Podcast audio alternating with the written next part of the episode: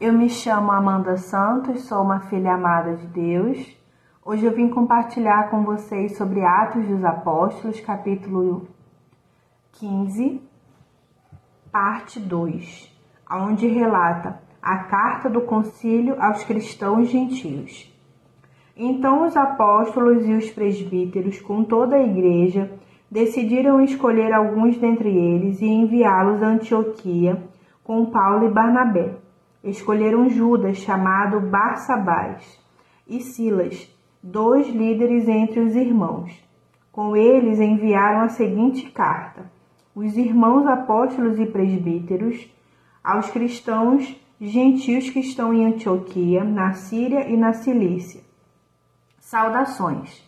Soubemos que alguns saíram de nosso meio sem nossa autorização e os perturbaram, transformando a mente de vocês com o que disseram.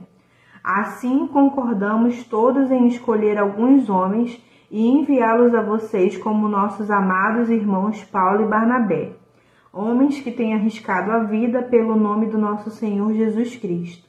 Portanto, estamos enviando Judas e Silas para confirmarem verbalmente o que estamos escrevendo.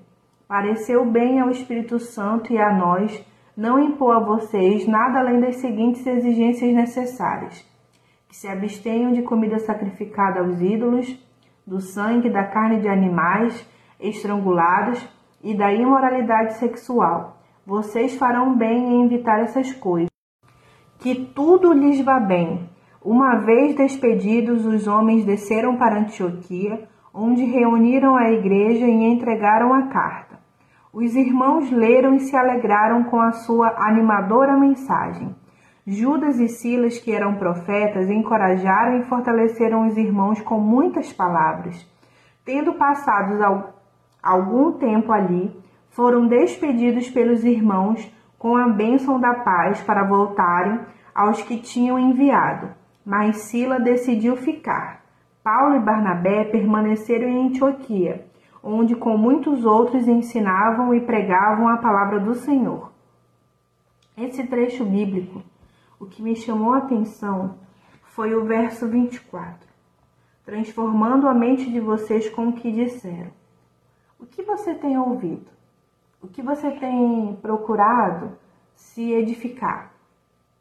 É uma coisa que vai te fortalecer, que vai te ajudar na tua caminhada cristã? Quais são as músicas que você tem ouvido? Quais são os filmes que você tem assistido? Quais são as séries que você tem acompanhado? Isso tudo faz parte da sua vida. Tá te edificando? Tá, tá renovando a tua mente? Outra fase que é, me chamou a atenção aqui é o final do verso 29. Às vezes a gente quer questionar as coisas, né? Mas por que, que eu tenho que me abster da imoralidade sexual? O, a continuação do versículo vai falar: vocês farão bem em evitar essas coisas, vai nos fazer bem. E aí, é, para fechar, o verso 32: encorajaram e fortaleceram. É, vamos orar a palavra do Senhor. Deus, que a gente possa renovar a nossa mente na tua palavra, falando contigo, ouvindo louvores, que a gente possa se abster dessas, dessas coisas que foram citadas aqui na tua palavra, para que a gente possa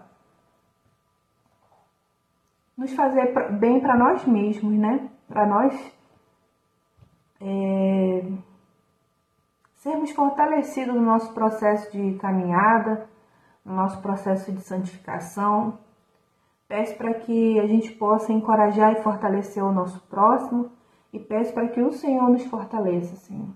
O Senhor nos encoraje, o Senhor nos dê intrepidez. Muito obrigada, Jesus. Amém. Até o próximo vídeo.